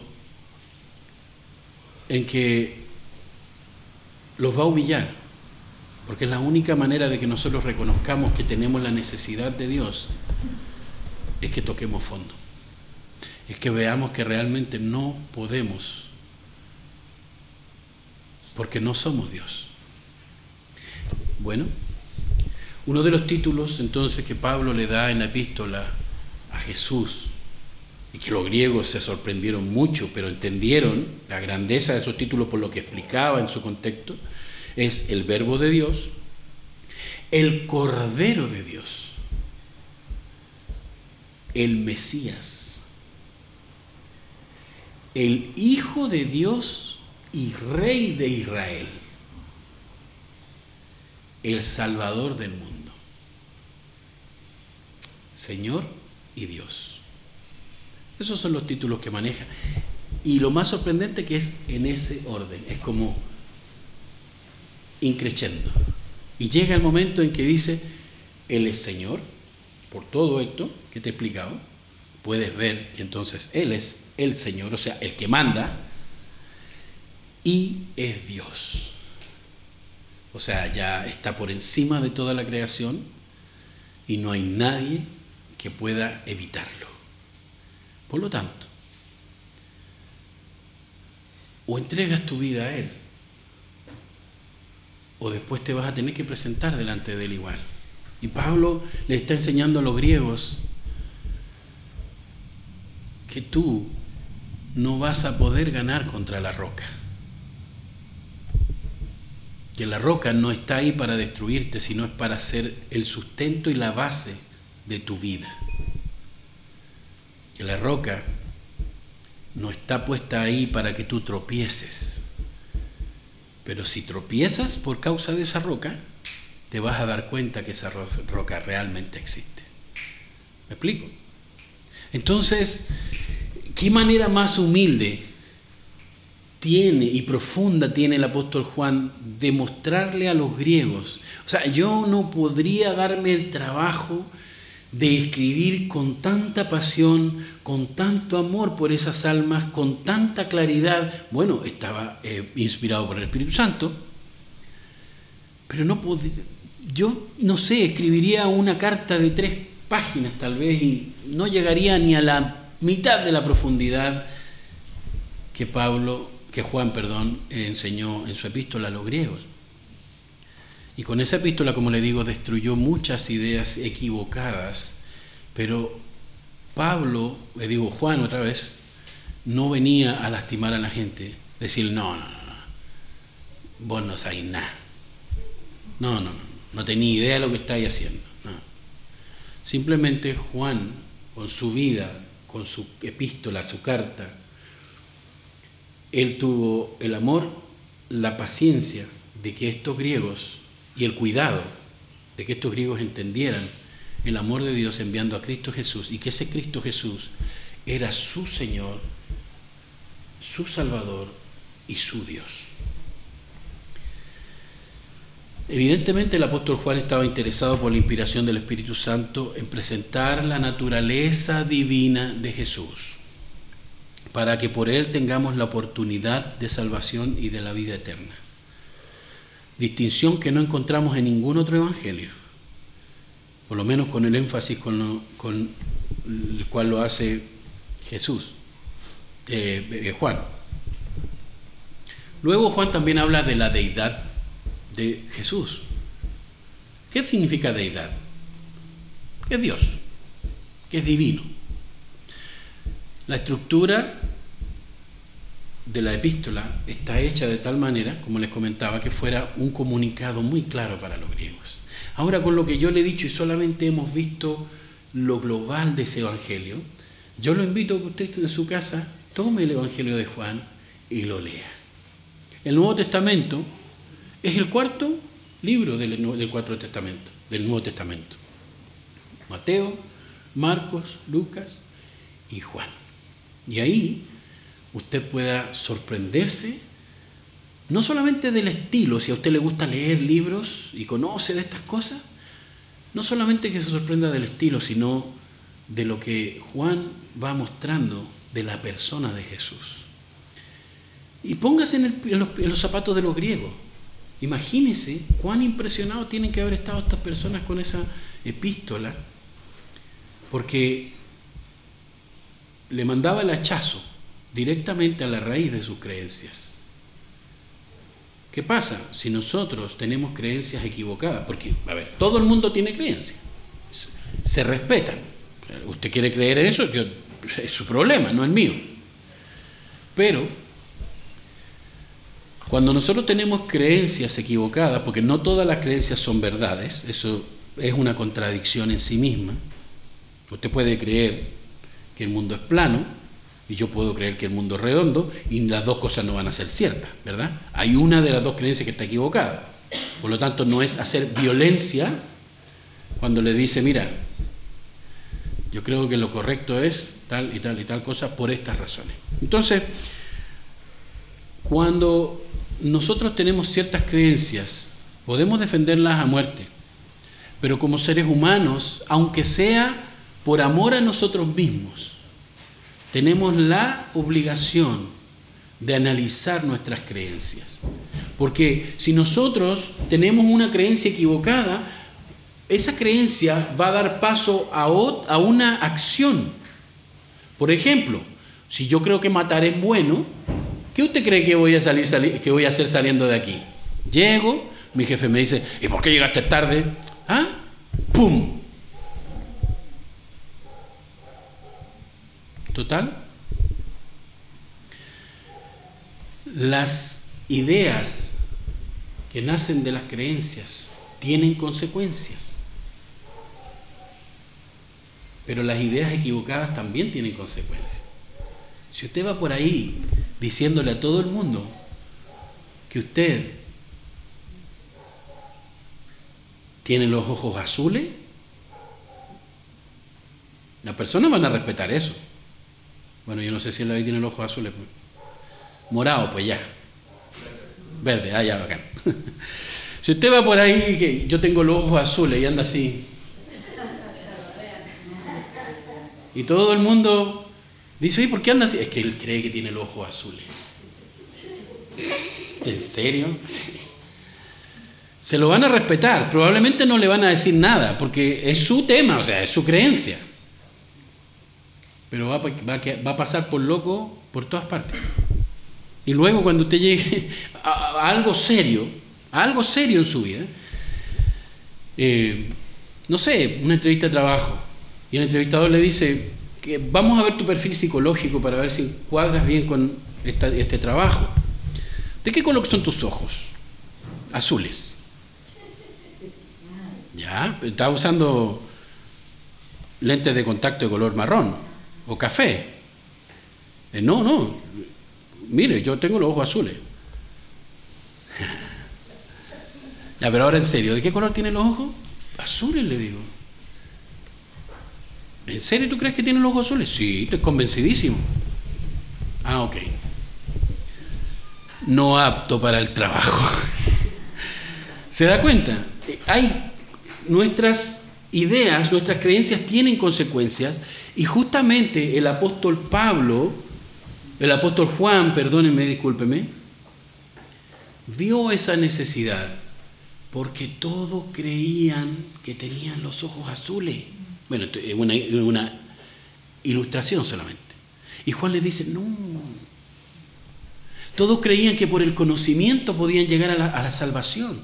No, es por la fe en Cristo Jesús. ¿Y quién es Jesús? Un judío más, y más encima nació en un pesebre. Un, pobre tipo, o sea, carpintero. Y murió como un maldito en la cruz. Olvídate, eso, eso, si yo digo que soy seguidor de Jesús, la gente va a hablar mal de mí. Así que olvídalo. Y Jesús escribe toda esta epístola con pelos y señales de la naturaleza de la venida de la naturaleza y del ser mismo de Jesús.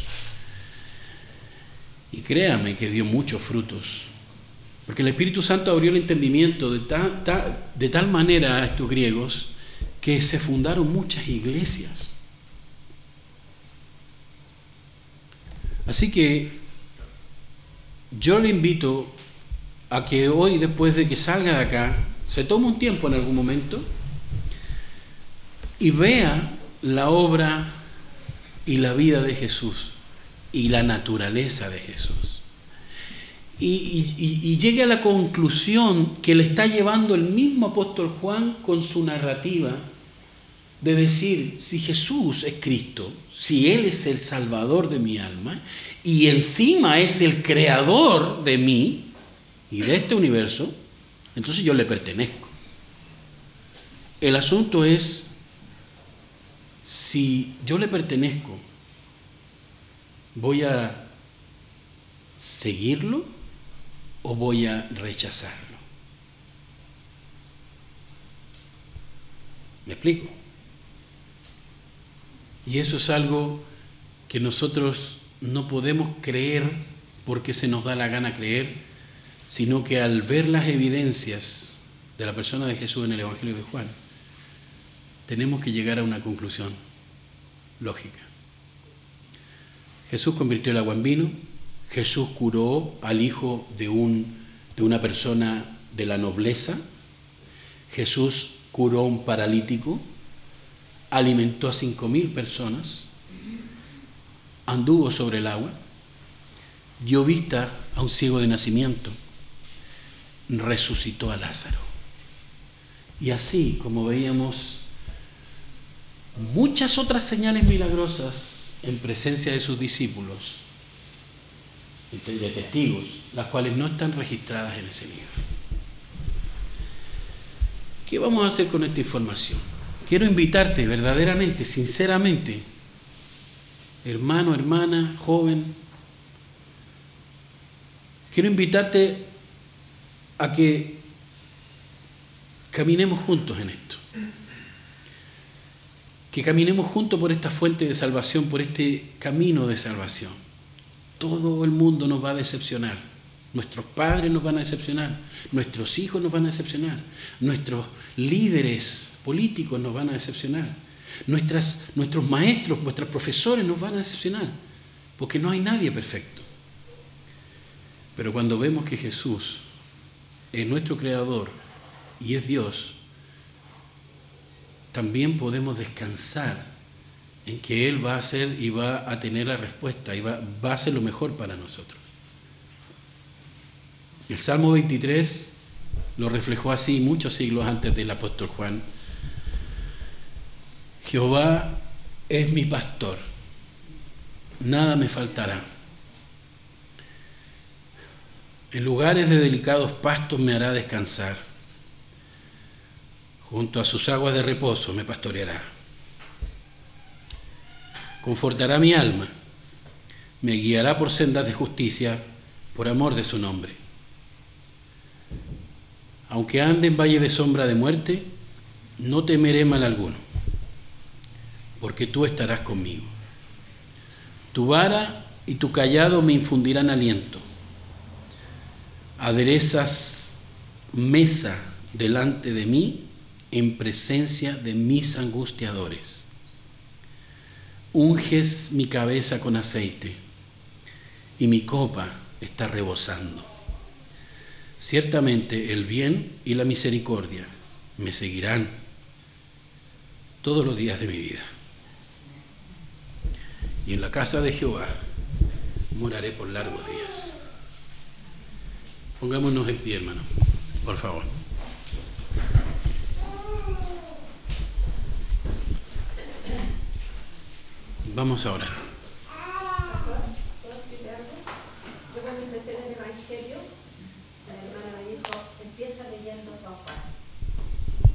Me dijo, y si no entiendes, es el Espíritu Santo que te así empecé.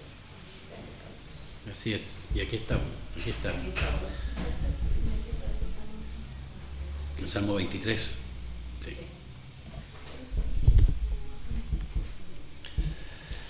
Vamos a orar entonces y reflexionar con esto que hemos visto hoy.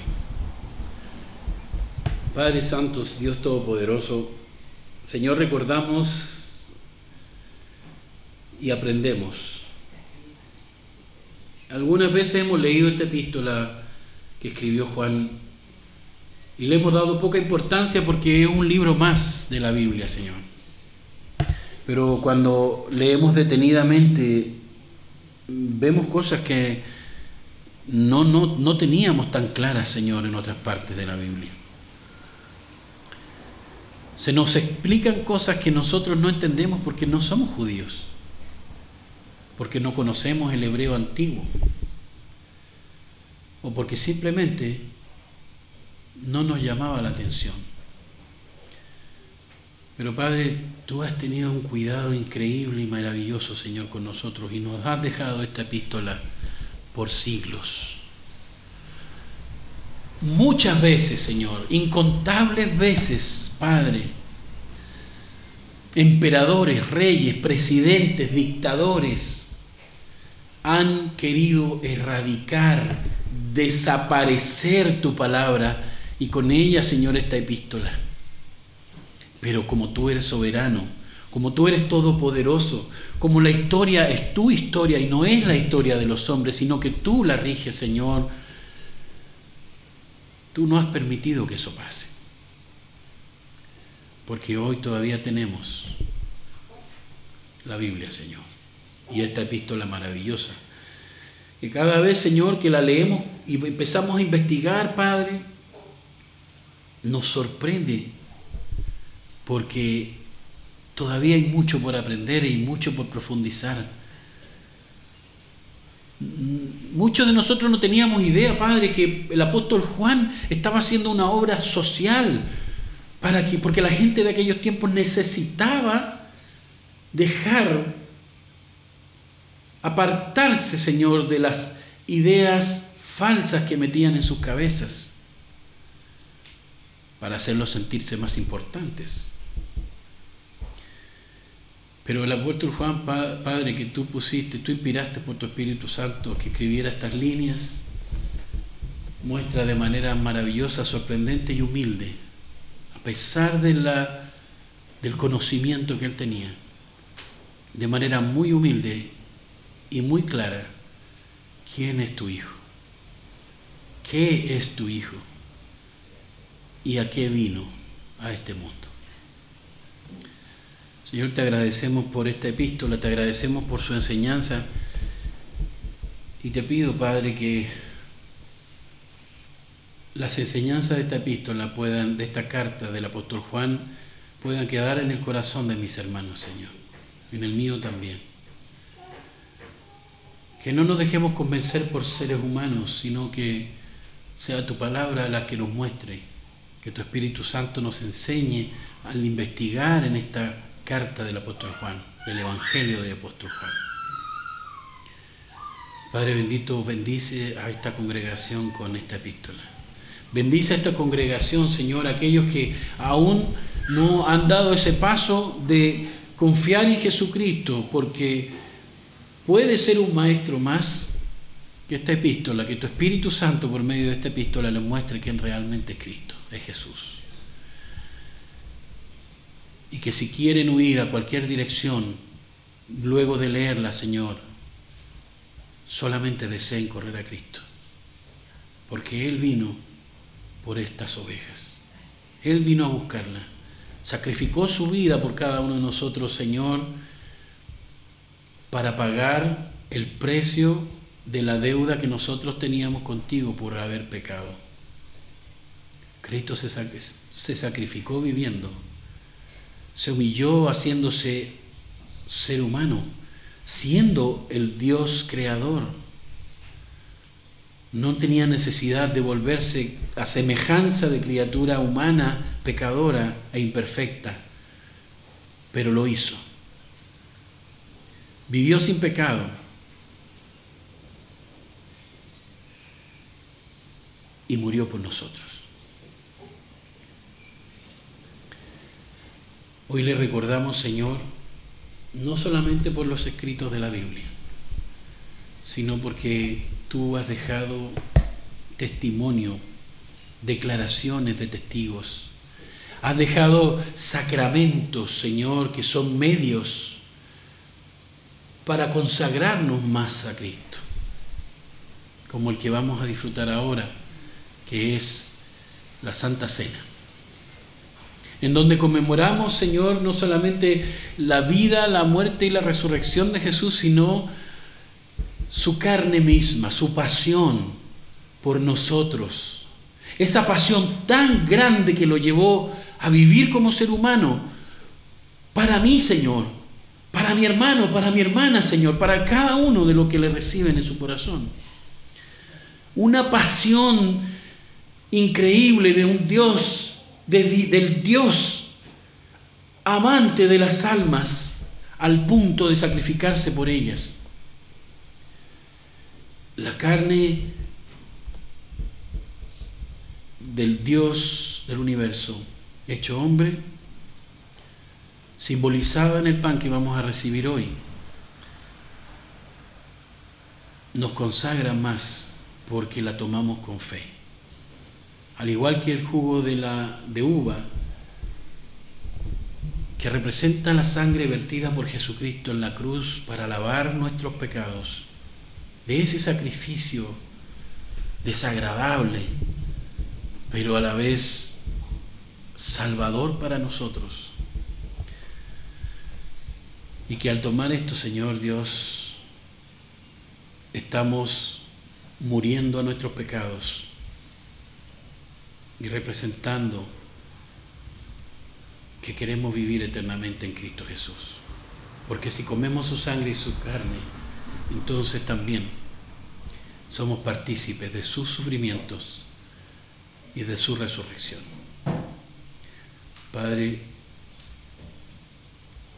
la Santa Cena es una predicación del Evangelio de manera gráfica. Pero asimismo, Señor, en el momento que lo estemos tomando,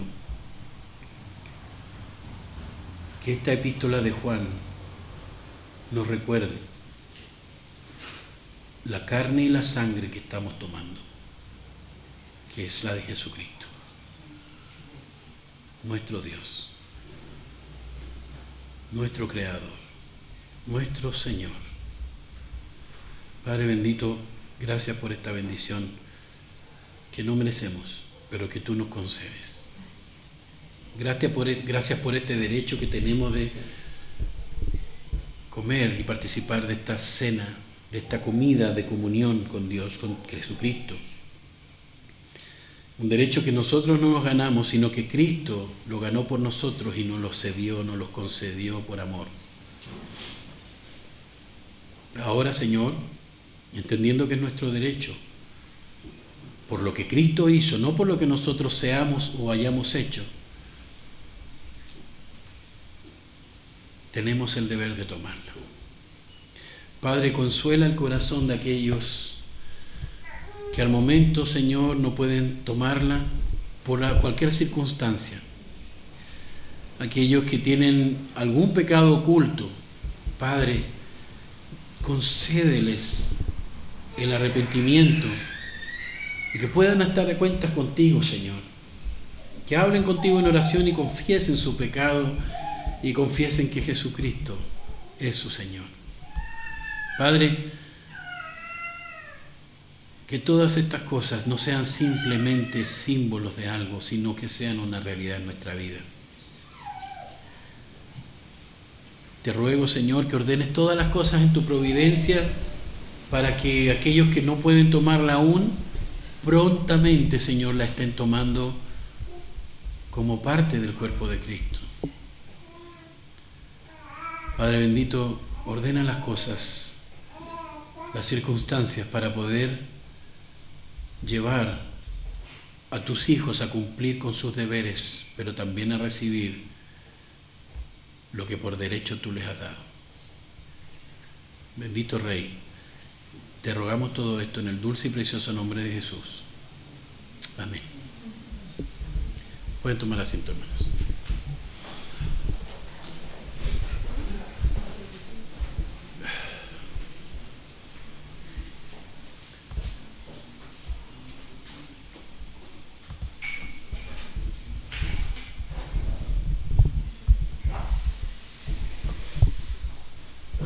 Vamos a abrir nuestras Biblias en Lucas 22, versículo 7 al 28.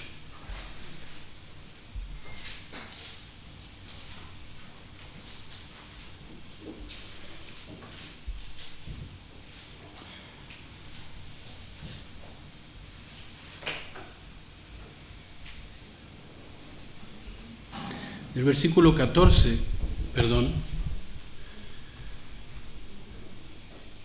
al versículo 20.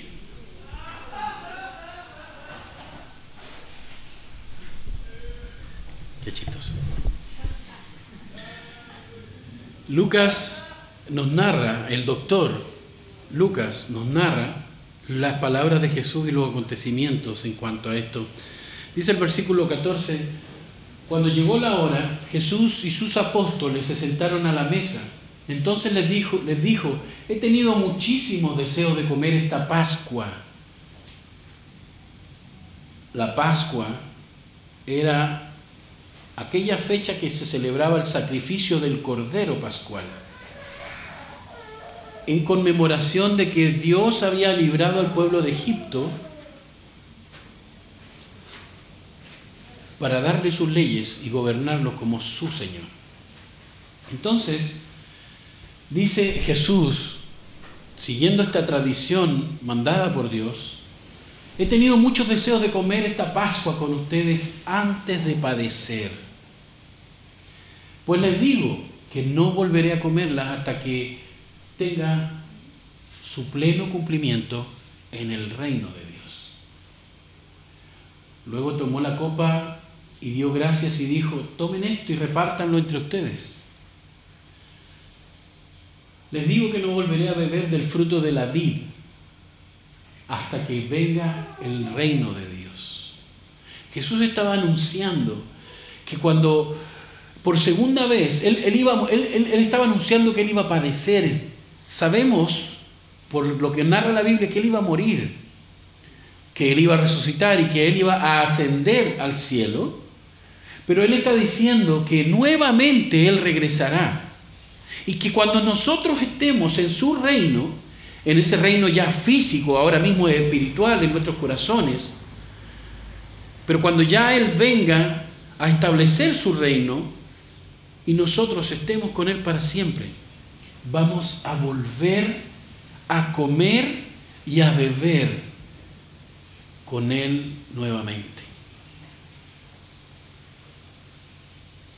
Y Jesús está tomando una nota, está dando una nota muy, muy, muy emocional porque el mismo Jesús dice, esta va a ser la última vez que coma esto por ustedes. Estaba deseando hacerlo por última vez.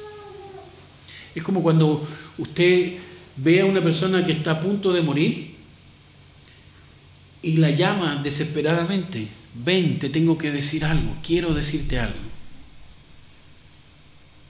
Y usted va y habla con esa persona y luego se entera de que después de que habló con usted, la persona falleció. Y Jesús está diciendo eso va a pasar. Pero quiero estar por última vez con ustedes.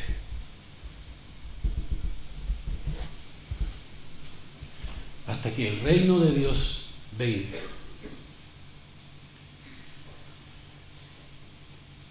Tomó pan y después de dar gracias, lo partió.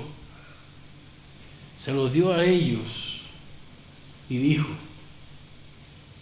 este pan es mi cuerpo, entregado por ustedes. Hagan esto en memoria de mí.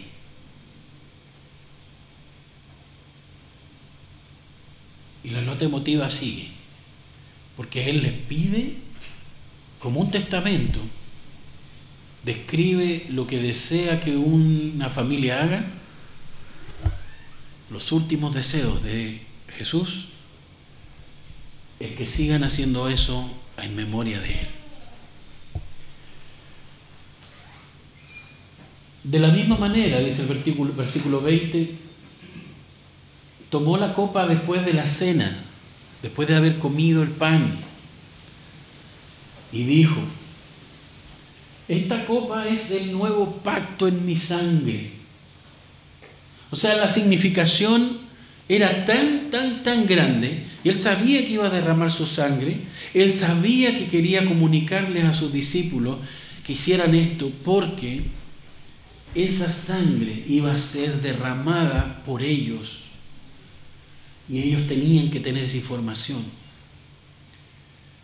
¿Para qué?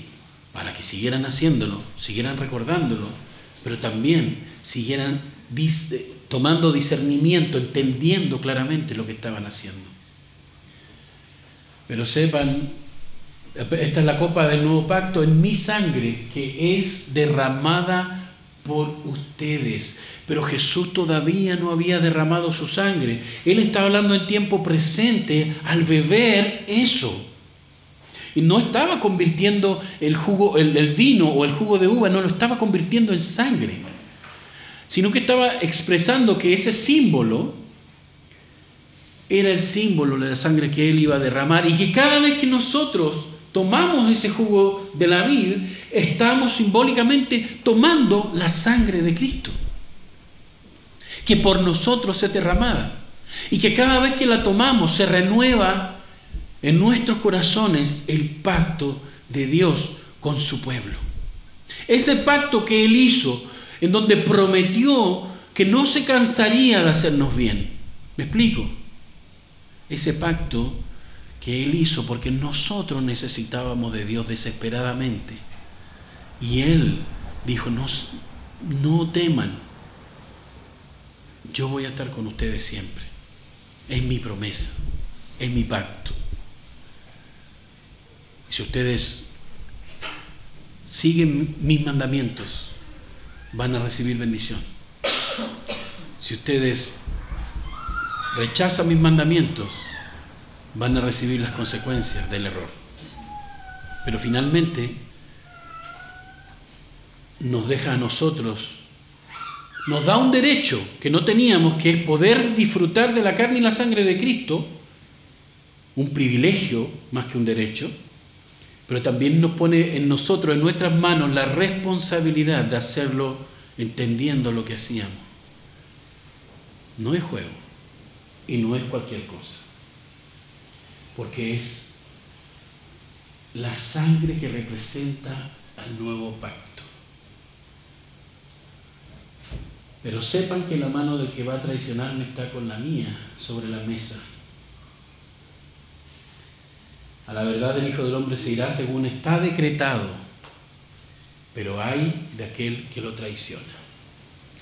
Dios es soberano, Dios decreta todas las cosas, pero Él no tiene por qué obligar al ser humano a hacer el mal, porque si bien estaba decretado que alguien de esa mesa iba a traicionar a Jesús, iba a pasar, pero esa persona lo iba a hacer por voluntad propia y se iba a cumplir el decreto de Dios. Y hay de ese hombre. Cuando nosotros tomamos la cena del Señor de manera indigna, después el apóstol Pablo enseña que estamos comiendo juicio y condenación para nosotros mismos. De hecho, muchos de ustedes, dice el apóstol Pablo a la iglesia de Corintios, después de que Jesús había resucitado y había, se había ido, había ascendido, les dice, muchos de ustedes están enfermos y algunos muertos, porque no están entendiendo lo que están haciendo, lo están tomando a la ligera. Van a la iglesia a hacer cualquier cosa menos a glorificar y honrar a su Señor. Y esto es muy importante. Por eso Jesús, antes de morir, le dijo, quiero decirte algo. Y luego murió.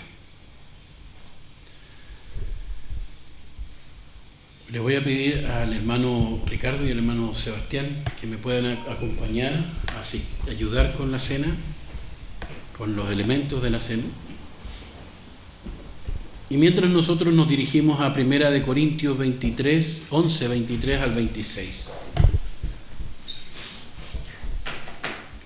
En Primera de Corintios 11, 23 al 26, fíjese que el apóstol Pablo no le está escribiendo a una iglesia universal fantasma, espiritual nada más, sino que le está escribiendo a una iglesia física, así una congregación como nosotros.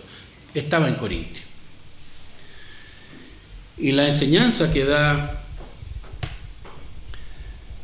el apóstol Pablo es lo mismo que Jesús había dicho que se debía hacer.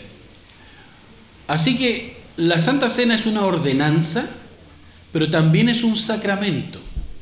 Como le he explicado en otras ocasiones, la palabra sacramento son dos palabras que es sacro y mentum, que significa medio de santificación. O sea, medio para que nosotros nos consagremos más a Dios. ¿Me explico? Para que nos dediquemos más a Dios. Por eso se llama sacramento. Pero es una ordenanza también porque Dios, el mismo Jesucristo, lo decretó, lo dijo, lo, lo mandó. Luego en la Biblia tenemos dos sacramentos solamente, porque fueron dos mandatos explícitos de Jesús, que son el bautismo y la Santa Cena. Los dos son ordenanza, pero los dos son sacramentos. La predicación es una ordenanza, pero no es un sacramento. El matrimonio es una ordenanza, pero no es un sacramento. ¿Me explico? Porque Jesús no lo estableció como tal. Y luego entonces vemos también que hay otras cosas que son ordenanzas. Preocuparnos por nuestros hermanos, orar, pero no son sacramentos. ¿Me explico? Por eso es que solamente hay dos sacramentos en la Biblia, que es el bautismo y la Santa Cena. No hay otra, porque fue Jesús mismo en el nuevo pacto el que las, o, el, el dador del nuevo pacto, el que las mandó. ¿Sí? Vamos a orar por los elementos para consagrarnos y estamos en oración en señal de reverencia y inclinamos nuestros rostros. Padre bendito, Rey del universo, te ruego, Señor, que no en nuestras virtudes ni nuestras eh, capacidades, Señor, tú nos bendigas, sino por tu Espíritu Santo, por el poder de tu Espíritu Santo, por tu gracia, Señor, y misericordia sobre nosotros, Señor, dado por medio del sacrificio de Jesucristo, representado en este pan y en este jugo de, de uva, Señor. Padre amado, consagramos estos elementos no por nuestras capacidades, sino por el sacrificio de Cristo. Te rogamos, Señor, que tu Espíritu Santo nos bendiga, Señor, por medio de la fe. Nos dé la gracia, Señor, por medio de la fe en tu palabra, Señor, en lo que dijo Jesús sobre estos elementos y en lo que ahora veremos que dijo el apóstol Pablo, también enseñando a las iglesias. Señor, este pan que representa la sangre de tu Hijo amado, y este jugo de uva que representa la sangre de Jesucristo sean para nosotros alimento de gracia y de vida eterna. Te lo ruego en el dulce nombre de Jesús. Amén.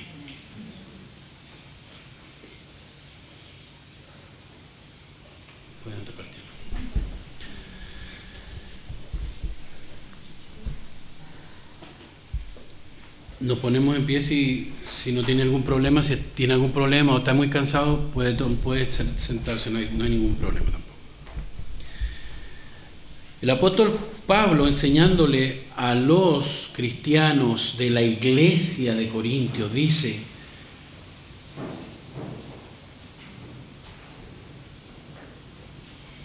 yo recibí del Señor, hablando de Jesús, lo mismo que les transmitía a ustedes. Ya el apóstol Pablo había enseñado esto.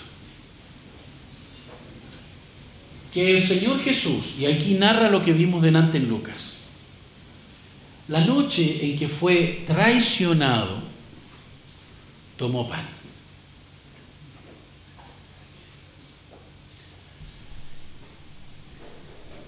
Jesús, el, el, el apóstol Pablo está dando señales claras de que el apóstol, perdón, de que nuestro Señor Jesucristo,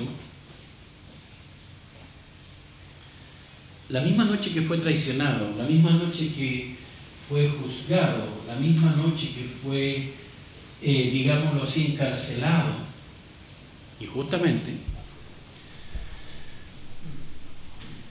él estaba celebrando algo con su discípulo. En vez de estar preocupado buscando abogado, buscando justicia, buscando esto, buscando lo otro, él sabía que tenía que padecer por nosotros. Él pudo haberse librado, sí. De hecho, él le dijo a Pedro en algún momento, si yo quisiera, si yo pidiera, el Padre me mandaría una legión de ángeles a protegerme.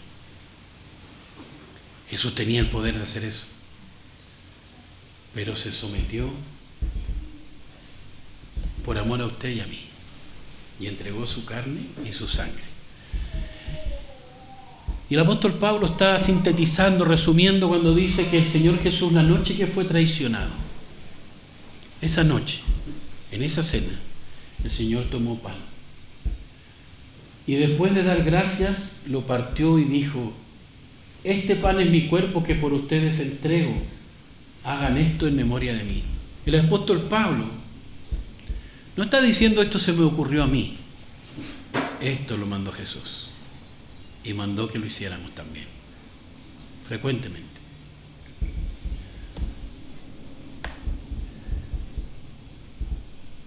De la misma manera, después de cenar, tomó la copa y dijo, esta copa es el nuevo pacto en mi sangre. Hagan esto cada vez que beban de ella en memoria de mí.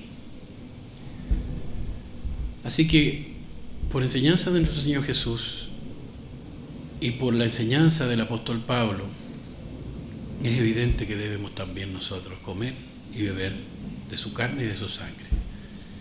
Comamos y bebamos.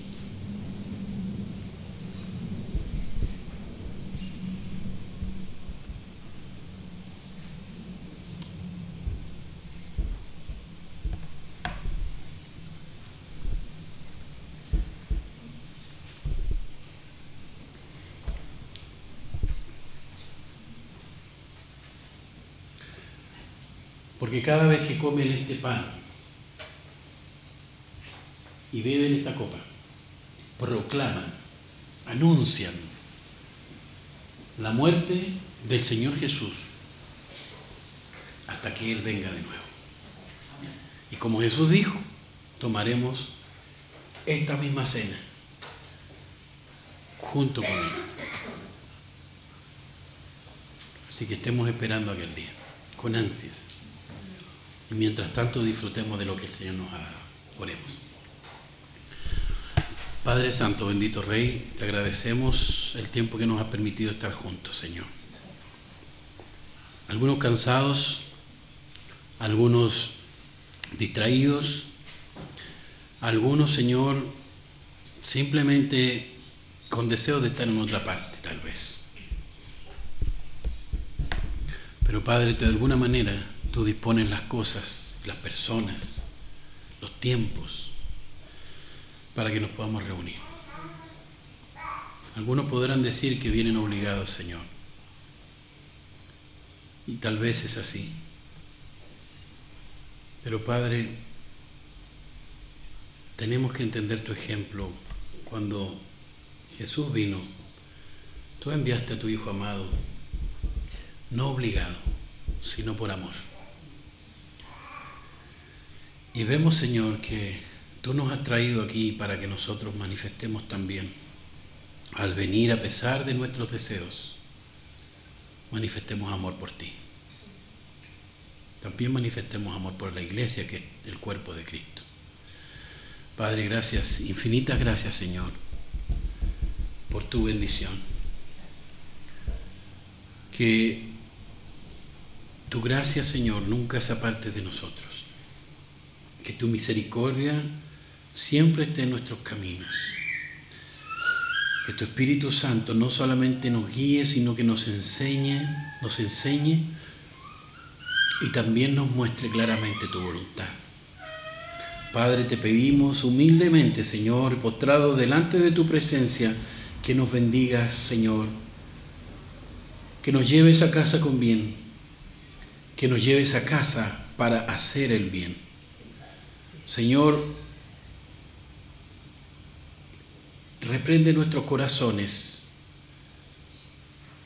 Si no salimos, si no buscamos salir más parecidos a Cristo, para que podamos arrepentirnos, Señor, para que podamos hablar con nuestros hijos como Jesús lo haría, para que podamos hablar con nuestros padres como Jesús lo haría, para que podamos vivir nuestras vidas como Jesús lo haría, Señor. Danos esa bendición. Sana a los enfermos. Alegra el corazón triste, Señor. Da luz al corazón que está en oscuridad, Padre.